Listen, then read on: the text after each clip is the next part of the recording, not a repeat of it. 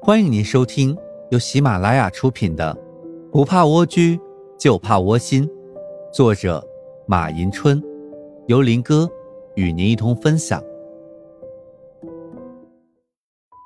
本集内容将与大家一同分享真实生活，提高鉴商。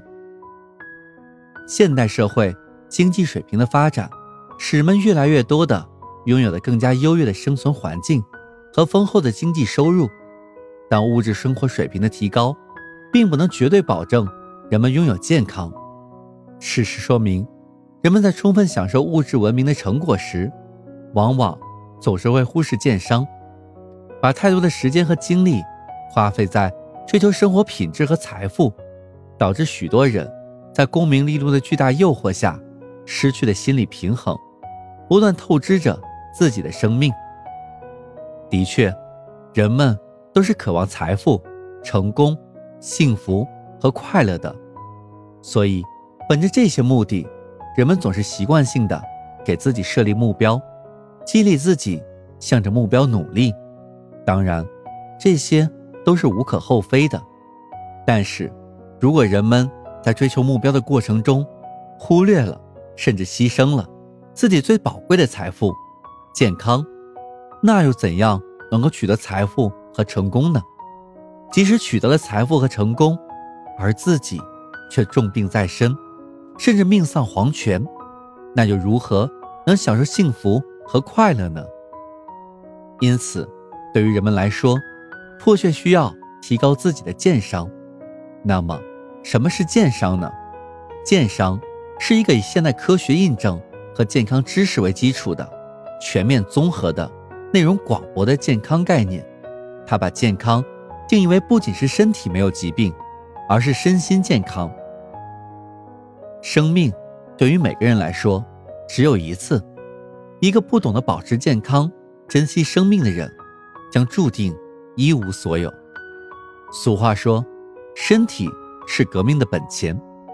诚然，没有一个好的身体，就不可能有美好的未来。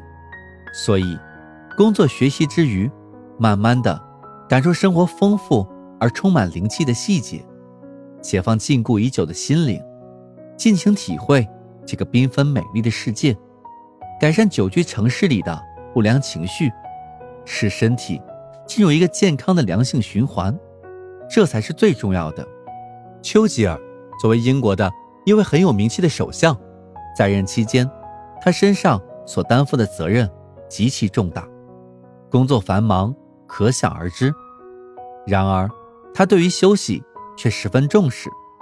在第二次世界大战的时候，已经七十岁高龄的他，仍然日理万机，忙得不亦乐乎。干起工作来，总是那么精力充沛，情绪高涨。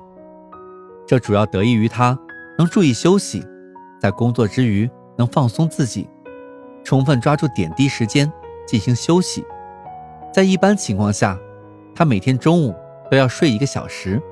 晚上吃饭前也要睡两个小时，即便是在乘车的时候，他也会抓紧时间闭目养神。有人曾问他，身体健康、精力充沛的秘诀，丘吉尔说：“我的秘诀是，当我卸下制服的时候，也就把责任一起卸下了。在家里，我就像一只破袜子那样轻松。人是一种有灵性的动物，我们要开发自己的内在潜能。”而不要变成机械化的生活，所以，在工作后也要有时间让自己安静一下，放松一下，劳逸结合，动静结合，这样不但能提高工作效率，而且精神愉快，更有益身心健康。